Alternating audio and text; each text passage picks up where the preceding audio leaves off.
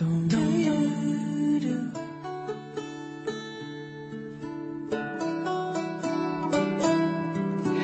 周五的时候，欢迎周老爷再次在我们的直播间，我们要继续漫谈，漫谈一下啊。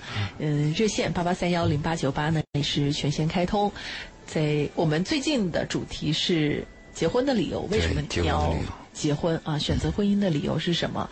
呃，如果大家对这个话题有有自己的感想、想法，我们都欢迎大家通过八八三幺零八九八参与进来，和我们来沟通一下，来聊一聊。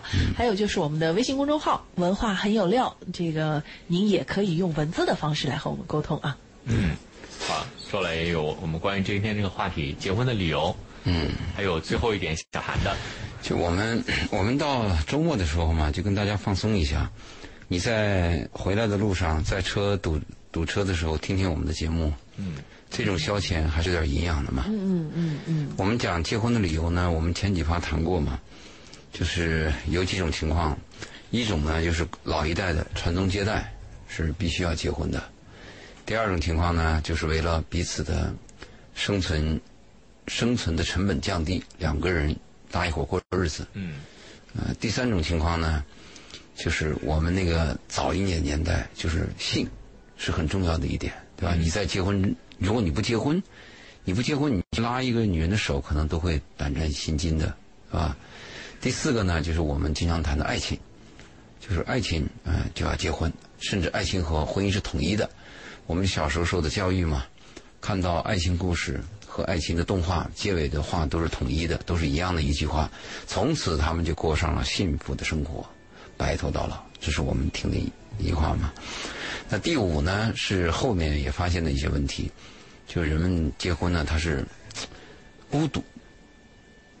这个孤独呢，嗯，年轻的时候，其实年轻的时候就有，但是你呢，由于你的荷尔蒙旺盛，还有你呢周围的快乐环境、活力多，所以你会忽视它。其实年轻的时候就有孤独，比如你被人误解的时候。或者你在一件事情上感到特别无助的时候，你希望找到一个人倾诉的时候没有，你都会感到孤独，啊，委屈的时候都会感到孤独。但是你随着年龄的增增长以后呢，这个孤独感可能更强。很多那个单身的、没有结婚的或者是离婚的，他们过年过节的时候就非常的明显。啊，你看过年过节的时候，如果你有家有孩子，都急着回家嘛。但是有些呢，单身的就会听到同事会会跟他这样说：“你没没地方去吗？没地方去的话，你要过节哪天到我们家来吧。”嗯，你听到这个话的时候，他是一个其实是个善意的，是一种温暖，但是你会感到孤独。在过节的时候，还有一个呢，生病的时候，嗯，这个人呢都有个头疼脑热，你说谁能保证你的身体跟铁打的一样的？或者是你能知道哪一天？我记得我九二年来深圳的时候嘛，就是一个人来深圳。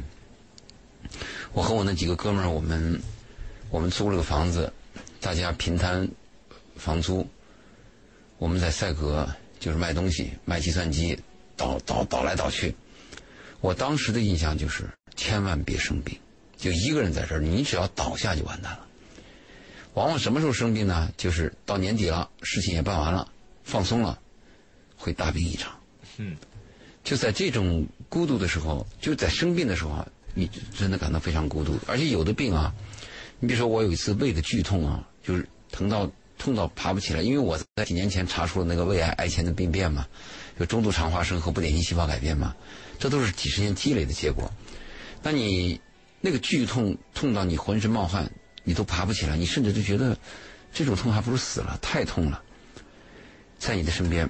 没有人，或者说有一个朋友在这儿，你都不好意思，就是去麻烦人家，去麻烦人家，哎，总觉得这是个朋友，对，隔着点。还有一个，随着年龄增长，你会有什么体会呢？嗯，因为我自己也有过单身的时候嘛，我也有过离婚的时候。我的感受最深的就是，你上飞机的时候，你不知道最后一把钥匙交给谁。最后一把钥匙，一般如果你要有妻子或者你有丈夫，你会把家里事交代给他。你就走了嘛，或者家里有什么叮嘱，但是你不知道你交给谁。就这种孤独感呢，你经历过孤独的人，你会发现，人生最大的恐惧不是死亡，就是孤独。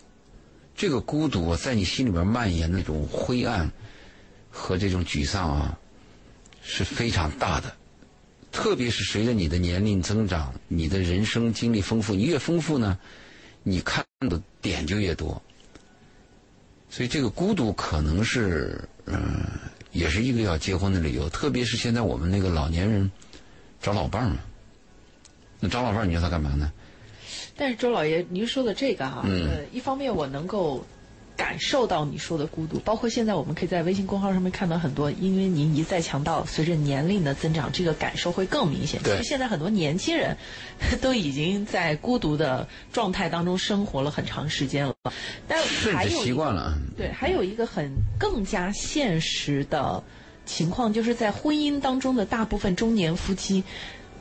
尤其是更多的女性会觉得她们正在经历丧偶式婚姻，啊，就是有一个丈夫但是没用，跟没有一样，没啥区别。所以可能这一类的报道一出来多了之后，被年轻人看到了之后，他甚至也会觉得说：“那我还结他干嘛？反正结了跟没结是一样的。”所以他这个导向上，在整体的现在整个的舆论导向、教育导向、社会包括社会的看法上面，好像都在往。就是或者说更多的人会考虑说，那我就一个人，就是不结婚的理由越来越多。哎，对，要结婚的理由越来越少。是的，其实这个导向就有问题啊。我我就要问一下这个写这篇文章的人啊，你说这个丈夫没用是讲用哪方面？这个丈夫有很多的用处啊。你扛没劲，就比如说你生生病了，啊，你照样自己扛。好啊，丈夫不懂嘘寒问暖。那咱们就把第一条就确定了，就是你生病的时候，丈夫不理不理你，对吗？家里面的家务事，丈夫就当没存在，他只是在这里借住一晚。孩子是我一个人的，丈夫只负责承担一个姓啊，他只用负责给孩子冠个姓。嗯，好，那我还问，丈夫给不给家用？妻子一样的能挣钱，没有丈夫照样可以生存。现在都是双职工家庭。那再问一下，就这个，他回到家以后有没有就是孩子叫他爸爸？如果是丧偶式家庭，按照报道新闻报道当中，除了我刚刚说的那几，丧偶式家庭经常讲的是丧偶式家庭见不到见不到什么爸爸的作用。那那如果这样呢，是另当别论了。但是我现在看到的报道说，丧偶式的这种关系的，经常讲的是夫妻双方的情感关系和性关系比较冷漠。是因为这种，它叫丧偶式的，就是有一方会对整个家庭的关系表现出冷漠的态度。如果出现这种你说的啊，嗯，也不理孩子，也不在家，也没有信，也不给钱，什么都没有，那我就同意离婚了。但往往不是这样的，大部分的夫妻关系是他们两个关系比较僵，但是孩子还需要爸爸，爸爸还给家里有家用，这个家还在艰难的持续当中。我这样的话就适合我们之前讲到的婚姻的几个条件，呃，这种家庭很多，几个条件，这种家庭很多，所以这种家庭呢，当然是需要的。你孩子需要不需要？孩子他不懂事啊，你这你爸爸每天只要在回回家能能出现，他就认为这个家存在啊。如果你们夫妻俩提出离婚，或者你们分开分居了，孩子第一个感受就是他受到伤害，他被抛弃了嘛，他感到天塌下来了。嗯，不，孩子的第一反应可能是他做错了什么。导致他的爸爸妈妈好像都不想跟他生活在一起，这才是孩子第一真实的反应。就是这种责任放在自己身上很糟糕。就是负面的负面的这个效果多，还有一个问题在哪里呢？就是我们对婚姻的定义有问题。如果我们把婚姻的定义啊定义成爱情，定义成爱情，定义成群瑶小说里边那样的日子，还定义成我们看到很多那个美好的家庭那样的日子，如果那样定义。那我们看到现在的婚姻，我们认为负面负面效应很多。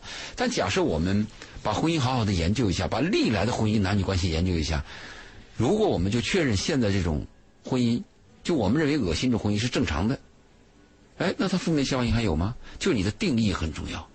就婚姻到底是什么？这是要跟年轻人讲清楚的。如果说我进了婚姻以后就是鲜花烂漫，啊，就是我们小时候看的那种蚌壳姑娘那种爱情故事。白头到老，幸福幸福一生，那你会碰壁的。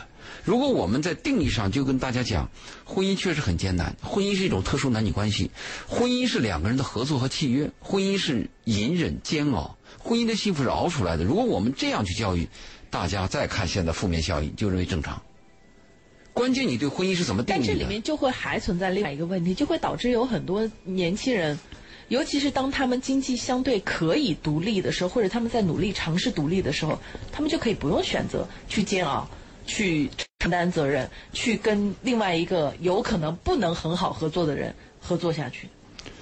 现在这样啊，你人是这样，人只要是有出路，或者说有退路，人往前走的那个劲儿啊，就小，对吗？如果你这个人说我没有退路，我我我退回去就是刀山火海，我只能往前冲，那往前冲的时候就大。而现在我们婚姻，你要讲往回退的路啊，太多了。就是离婚，你看在我这咨询的，你去问吧，这个离婚的理由可以有一万种以上。但是你要坚持下去，婚姻只有一条，就是他有信仰。我就是坚守，我就是不能离婚。我受的教育就是不能离婚。我们那个社会风气，我爸我妈教我，我的骨头分子里就是不能离婚。那只有这一条。你说哪一条，我们就说你你你你找结离婚的理由吧，任何一条都可以离婚。啊，他不爱我了，昨天吵架了，他不关心我了，啊，他不给我钱了，他身上有味道了，你你都可以离婚呢，太难了。所以这也是我们为什么我们在前几发谈到这个问题呢？就是疫情之后，疫情之后离婚率有对小反弹，大反弹。当天我当天我去那天是百分之八十的离婚呢，百分之二十的结婚呢，那是个什么概念啊？你知道现在生育率啊，就我们人种的生育率要达到二点三，你这个人种才能繁衍下去，因为人有死亡有病痛嘛，所以一个妈妈要生二点三个孩子，就这个人种才能平衡下去，还不是发展。但是现在你看我们有些地区，我们的生育率是一点七、一点六啊，多可怕！嗯，但是周老爷，我有我在想一个问题啊。比如说，您刚才谈到有，因为有退路，所以大家会说我没有必要。我们过去没有退路，对，现在大家有了退路了。那么我们换一种思路来讲呢，就是，那么我们到底是说，因为我感觉周老爷是一个非常支持大家坚守婚姻的人，你也一直都很很接了就要坚守，对，嗯，明明确的这个，特别是有了孩子，对对对，起码你要坚守到孩子上大学以后。现在呢，很多人他都有一个考虑是什么呢？就是，就是他想要活得。自在，哎，对，他认为就婚姻不是他的必选项，就是他会认为我会选择说，因为我你刚才也谈到，我们对婚姻的定义可以降低要求，嗯，就是那样的，你就是要接受婚姻，可能大部分情况下就是一种将就，互相隐忍，为了孩子我们把家撑下去。那很多人他会选择说，那我既然把已经把婚姻定义成这样了，我是不是一定要选择婚姻？他们会碰到这样的一个问题，因为他们有了很多退路啊，对。对，现现在，所以这就是一民讲这个问题。就二零幺五年，美国统计的非注册的 family 已经超过了注册的 family。而且现在呃，只说到这个，就是有家庭没婚姻是未来的发展一个趋势。对，而且还有一个问题啊，就是刚刚因为一鸣也讲到，就是以前像周老爷你们接受的就是这个婚姻是要隐忍的，是要坚守的，这个里面是有煎熬的，这个里面一定会有就是。呃，夫妻双方的这种两百次吵架换来白手的这种情况啊，但问题就在于，刚刚其实我们也提到了孩子，在这样的家庭里面成长起来的孩子，他可能不会觉得家庭是一个温暖的地方，他会觉得家庭是个受委屈的地方，要么就是爸爸受委屈，要么就是妈妈受委屈。那如果是这样，那自己以后结婚了，不是自己受委屈，就是对方受委屈，可能在这样的一个。环境的影响下，也会导致他说：“那何必呢？我何必非得要让一个人进入到委屈的状态，进入到难受的状态？”呃，这个就是我们讲的人生不是苦难，人生是炼狱。我们讲就是这个问题了。你要这样推下去的话，那这里边还有一个问题啊。那我们如果讲结婚的理由的时候，我上次跟跟你们俩说过一个概念，比如说，因为你现在认识一个女孩你说这个女孩你要跟她过一辈子，我估计这个女孩你很难找。问题太多，嗯，但我跟你说这样吧，因为介绍个女孩，这个女孩啊，只跟你过一年，你会发现你这个几率大大提高了。我我我引申这个话的意思是什么呢？就是婚姻是人生的一个段落，现在不是终身。我们那个年代是终身，你当时我们那个年代，你四十二块钱工资就是四十二块钱工资，你不可能有单亲家庭啊，你你怎么养得起吗？而且你那个年代。你怀孕，好家伙了得！你不结婚，那整个社会压力都都，你完蛋了。所以现在我们有这个可以就是自由、可以单身、可以丁克的各种土壤提供给你。嗯。但是我们在节目当中要跟大家讲，刚才一鸣你谈了个问题，就婚姻就这德行，我也认识到了，那我可以不选择，但是那我，那我们跟年轻人就这么谈了。如果你经常听我们节目，我提出第一个问题，好，婚姻我们不选择了，那么非注册的 family 家庭，你选择不选择？嗯，这个是你要选择的，你必须要跟一个人合作的灵魂，灵魂必须要有另另外一个灵魂跟他相交织，你才会有幸福感。如果你的灵魂是孤独的，你一个人，我可以包一个酒店，我可以交一帮靓女，但是那个是快乐，它不是幸福啊。真的，你要有幸福，你有另外一个灵魂的牵挂，看着他长大，陪着他哭，陪着他笑，啊，这个一点点的这种，就是慢慢的往来。而且这个 family 的形态呢，family 对，跟今天我们认识到的家庭还有很大的差异。嗯，比如说，有的他是我我有我有父亲，我有父母，对对啊，我有家里兄弟姐妹，这个叫 family。可能说我以后就是说我我非婚生子，我的 family。对。以后的这种可能，它的形态会非常多样，而不仅仅是说我这俩我俩只是不不领证，但我们俩结婚生孩子，这只是其中的一种。对，这个形式多样化呢，那我们就翻过来谈这么一个问题。我们话引到这儿，我们就这么说：如果你不结婚，不要那个证，那你非注册的 family 你是怎么认识的？这个也很重要啊。你你你如果心里边爱着一个女人，那你说这个男人你会怎么想？你愿意跟他在一起，这是最起码的吧？你今天见他，明天还想见他。嗯，那如果这个男人喜，这个女人喜欢这个男人，他的第一愿望什么？我希望生你的孩子。那这个结合你也要有吧？好，那我们讲这种结合，这种结合，走入婚姻和你不走入婚姻，两个人的相处一样艰难。嗯，对不对？他人是地狱，你只要人和人相处，他就有分歧，那必须有一方我要迁就另外一方。你这种东西也要存在吧？嗯。但有一种情况，我们好，我们可以这样判断吧，就是如果说结婚理由的话，我们不是谈到一个爱和爱情吗？这个爱和爱情啊，真的是一个结婚的冲动。即便是我们现在允许这种非注册的 family，允许这种单亲家庭的存在，但是如果你们两个的爱比较狂热，又非常的专一。你就是愿意结婚，你愿意让大家让全世界知道我爱他，嗯，对吧？而且这个结婚呢，也许到了很大的年纪。我上个礼拜看的一部电影，哎，我们很感动。我我我每个礼拜，礼拜六、礼拜天，在我的那个我有个私人小影院，都会放一些好的片子。上礼拜天我们晚上看的片子叫《嗯隐秘的爱》，大家可以查查《隐秘的》。隐秘的爱，哎呦，相爱七十二年，最后要要结婚，就一定要结婚。就这种结婚呢，他的目的是什么？我就要嫁给你，我就是爱你。他相当于一个誓誓言。嗯。就如果你们爱的话，这是肯定要结婚的，这个不用讲了。所以它是一种选择。就当有些人选择不走进去的时候，但那些仍然有很多人会选择我要走进婚姻。嗯，就变成了每一个人他自己重新理性的思考。现在是没有的选择，或者说现在还好一点，以前就真的是没有的选择。过去没选择，你说对了。对对，过去是被动的东西比较多，所以那种糟糕的家庭也会比较多。因为很多人就是推着进去的，他自己也没有任何的想法，就就这样。对，就是说过去过去质量高的家庭比较少，比较少，对 对吧？对，质量质量比较低的家庭比较多。现在呢，如果说真的能结婚，能过一段，而且大家还对外讲我们彼此相爱，这可能还真是有质量的。嗯，因为他有退路，他有自己的选择嘛。嗯，所以我们活到这个境界的时候呢，有些朋友就会问我，未来是什么样呢？大家聊的时候，那我的理论就是未来就是有家庭。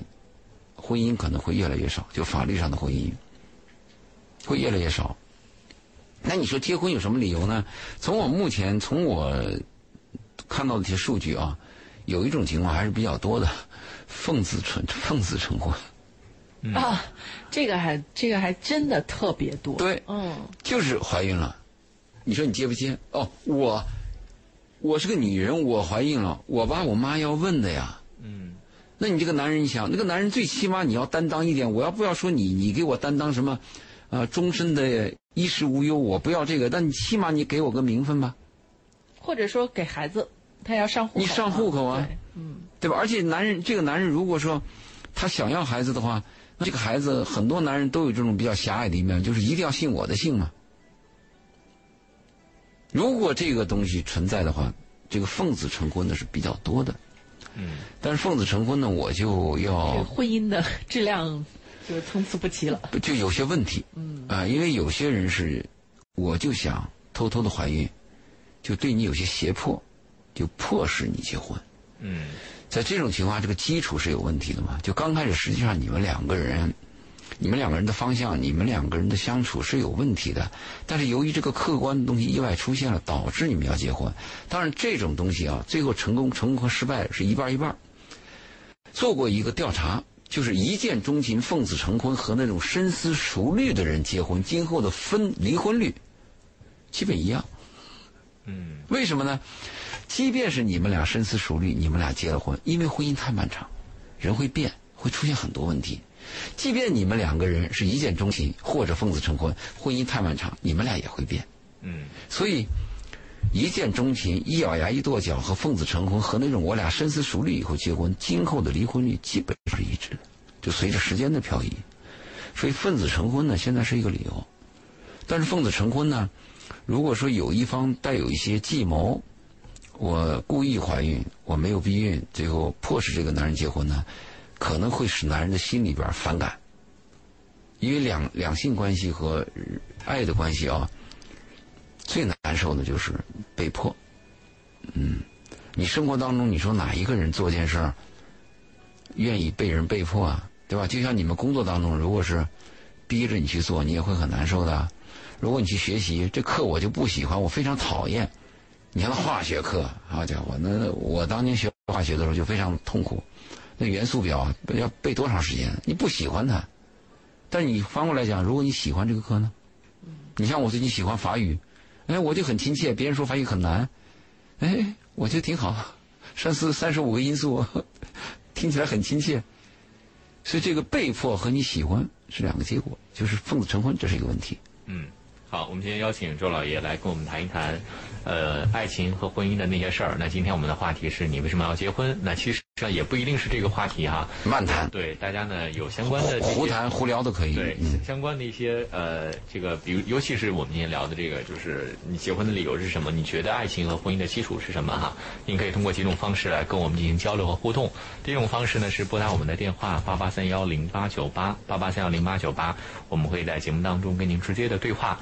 那第二种方式呢，您可以在我们的微信公众平台“文化很有料”当中呢留下您的文字。那如果在节目之后呢，你还要添加我们的嘉宾来跟他单对单的聊一聊你自己的爱情、婚姻的一些问题呀、疑惑呀，也可以在我们的微信公众平台“文化很有料”当中呢回复“周老爷”这三个字，就会弹出他的微信二。好，欢迎大家继续回到今晚的文化星空，我们和周老爷来漫谈生活。近期的主要聊天的关键词是关于婚姻，为什么要结婚啊？这个我们其实，在节目当中也并不避讳的来讲，目前的这个社会有一个大的环境，就是在年轻人的这个世界里面，婚姻已经不再是必需品。对，其实它婚姻它慢慢的变成了一个可以自主选择的事事事情的发生。但是刚刚周老爷在后面我们快要进宣传的时候讲到的，呃，有比如说奉子成婚的这些事情啊，我们结婚的理由当中，我包括之前讲到的孤独感的问题啊等等，可能这些都是需要，呃，我觉得分两类啊，一类就是愿意参考借鉴他人经验的人，这个时候他可能会认真参考借鉴我们在节目当中说到周老爷这个这些观点，还有一类是不撞南墙不回头的人，他会觉得你说的是你说的。我经历的是我经历的，如果我不亲自经历一下，我怎么知道你说的是对的？对，你说年轻人现在已经认为婚姻不是必需品了啊，但如果你去深入调查一下，你会发现每个年轻人，包括一鸣，也是愿意结婚的，只是他在等，他没有碰到那个合适的他。百分之九十的年轻人，他们从小受到的教育和影响就是必须要结婚，结婚是必需品，爱情是奢侈品，可遇不可求，但是婚姻是必需品。之所以现在年轻人说啊，结婚也无所谓，所谓负面效效那个效果太多，其实他内心还是有期盼的。他认为他有时间，他愿意再等，他总会有机会。因为我们身边也有这样的正面的信号，哎哎，谁谁谁又找到一个挺好的，对吧？也有这样的信号啊，所以在等。但是这个等啊，会耽误一些人，特别容易耽误女孩。我们还有还有一个结婚的理由啊，是父母催的时间太长了。就你怎么还不结婚？你怎么还不结婚？你这么大还不嫁人？父母这种压力、亲戚的压力，时间久了以后呢，这年轻人说好，那我就结吧，反正身边这人也差不多，也就结了。也有这样结婚的。如果单纯是为了父母的这种压力，你去举办一个婚事啊，那这个风险是很大的。你就要做好什么准备呢？我跟他结。离不离？结了以后是生了孩子离，我养，还是他养，还是我跟他结完婚就是应付下父母，连孩子都不生？你把账要算好，你千万不敢把这个当儿戏啊！你以为就是办张办张结婚证，我们说离就离了，不是那么简单的，太复杂了。这个里边，当你们有分歧的时候，当你们要离婚的时候，不论是分割财产还是分割情感。那个人性的恶都会出现的，所以我们身边有很多这种为了父母，我必须要结婚，我就结了，就跟我们 当年很多那个老干部一入城以后不是新找吗？就是因为在家里头知府为亲嘛，就是家里面介绍的嘛，定的亲嘛，就这个基础就差，所以这种父母催的时间长的人呢，要注意一下。还有一种结婚的理由呢，在我在我遇到的多的是。两个人在一起啊，都对对方，嗯，有点失望，但是也就过，就因为我身边没有其他的人嘛。男人，我希望身边有个女人；女人呢，我现在也没有合适男人。哎，你在我身边，反正你也找我，我们俩就这么混着混着混着混着，彼此都在骑驴找马。但是有一天，就觉得，哎呀，我们也处了这么长时间了，你看别人也结婚了，我们不结婚干嘛呢？就结了。也有这样的人，其实这样人的结婚，他的基础倒还是比较好，因为两个人有一定的了解深度，这个是比较好的。嗯，而且这两个人呢，估计条件都不怎么好，然后呢，这个婚后的再有生出节制的可能性也比较小。哎，那可不一定，这个就是关于我们说的婚外情、婚外欲的问题啊。它跟你个人的条件啊，两回事儿。呃，看来还真是两回事，因为每个每个层面啊，它都有每个层面的诱惑。嗯，我们过去以为说，你那个文艺界比较乱，你看那文艺界的明星啊，或者是演员呀，他们经常会有花边新闻。但你现在没有，你到工厂去，你去看看工厂，你再到农村去，你看看农村，遍地开花，那还比你直接、简单、有效。嗯所以这个每个层次是不一样的，啊，我们会以为啊，你这人长得比较丑嘛，就不可能有啥事儿。恰恰就是我们认为那个应该是安全的人，他出事了，这 出的出的惊天动地。哎，往往我们也也认为这个人可能比较风流吧，可能是比较轻浮吧，啊，还不是。你接触深了以后呢，他内心还非常自律，他还很挑剔，就这种人也有。嗯。对吧？所以人不可貌相嘛。啊，说不来，说不来。现在这个大数据以后啊，过去没有大数据，很多事情都被遮蔽了嘛。现在大数据出来，你把这个人人海翻翻出来以后，你会想起有一句作家的话：任何一个人，哪怕他是街边那个路人甲，你要打开他心里的洪水和呃心里的闸门，那就像洪水能淹没整个世界。就每个人都有故事。嗯。确实是这样，所以，嗯，还有周老爷讲到的，先了解一下也是。你必须要了解，结婚是必须要了解的。还有一种结结婚的情况，很多是呃女性可能占的分数比较大，就是我结婚的目的是为了改变命运。啊。尽管现在说我们说还是两性平等了，呃男女都一样，但实际上你去做一个调查，总收入，还有重要的位置、重要岗位、总经理的比率，呃。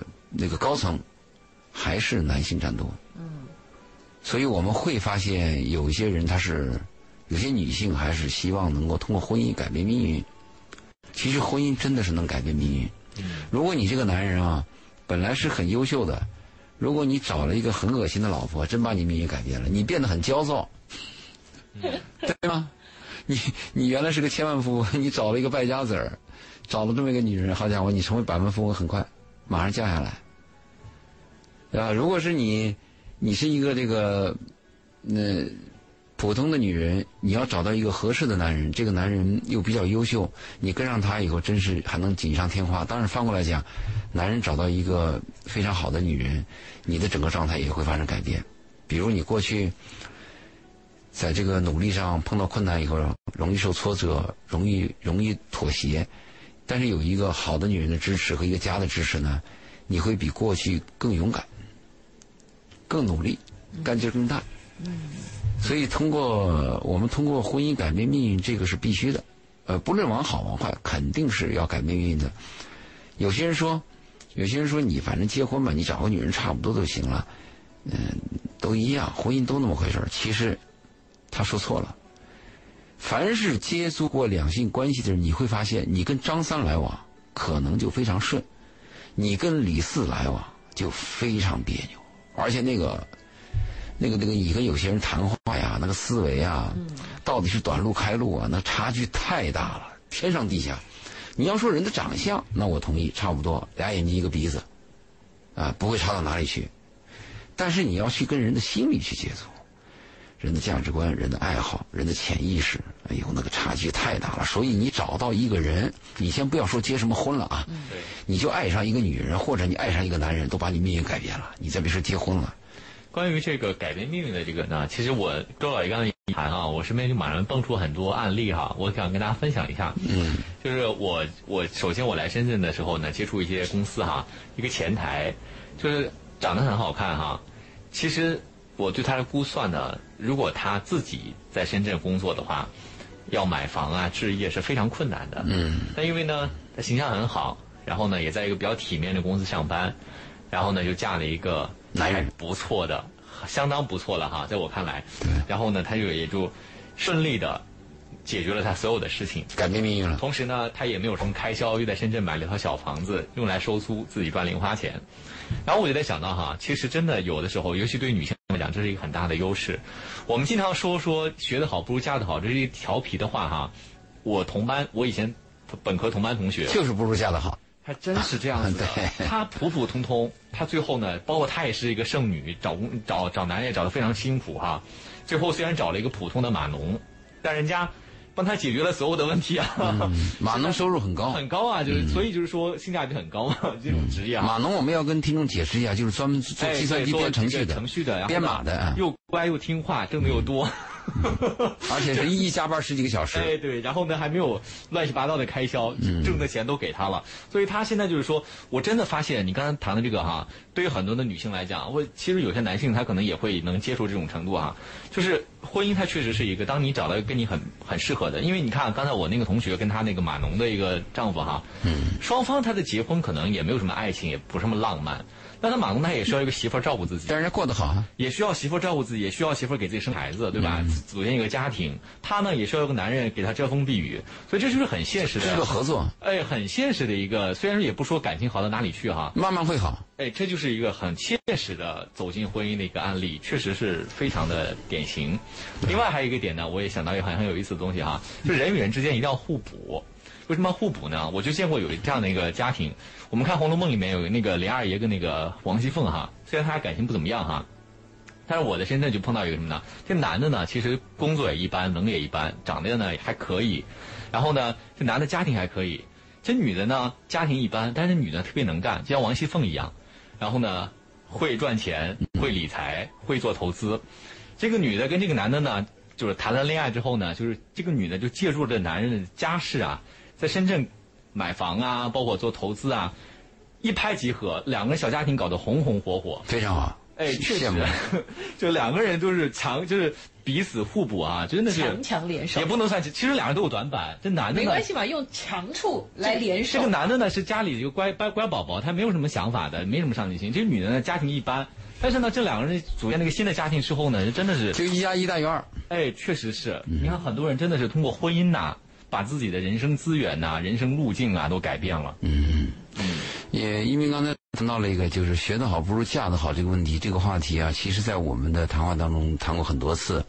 当我们说你学得好就不如嫁得好，我们说这个话的时候呢，会遭到很多女人的抨击。嗯，意思是你怎么有歧视啊？为什么男女平不平等？我完全可以怎么怎么样？我女人也可以挣赚的比你多。他会说这样的话。那如果看你咱们怎么讲啊？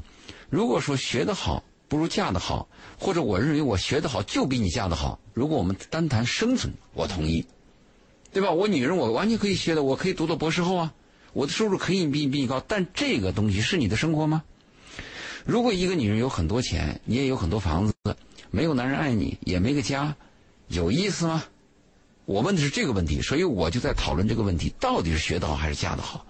我偏向于嫁得好。你比如说一个女人，你花自己赚的钱。和花一个爱你的男人给你的钱，这两种感受是不一样的呀。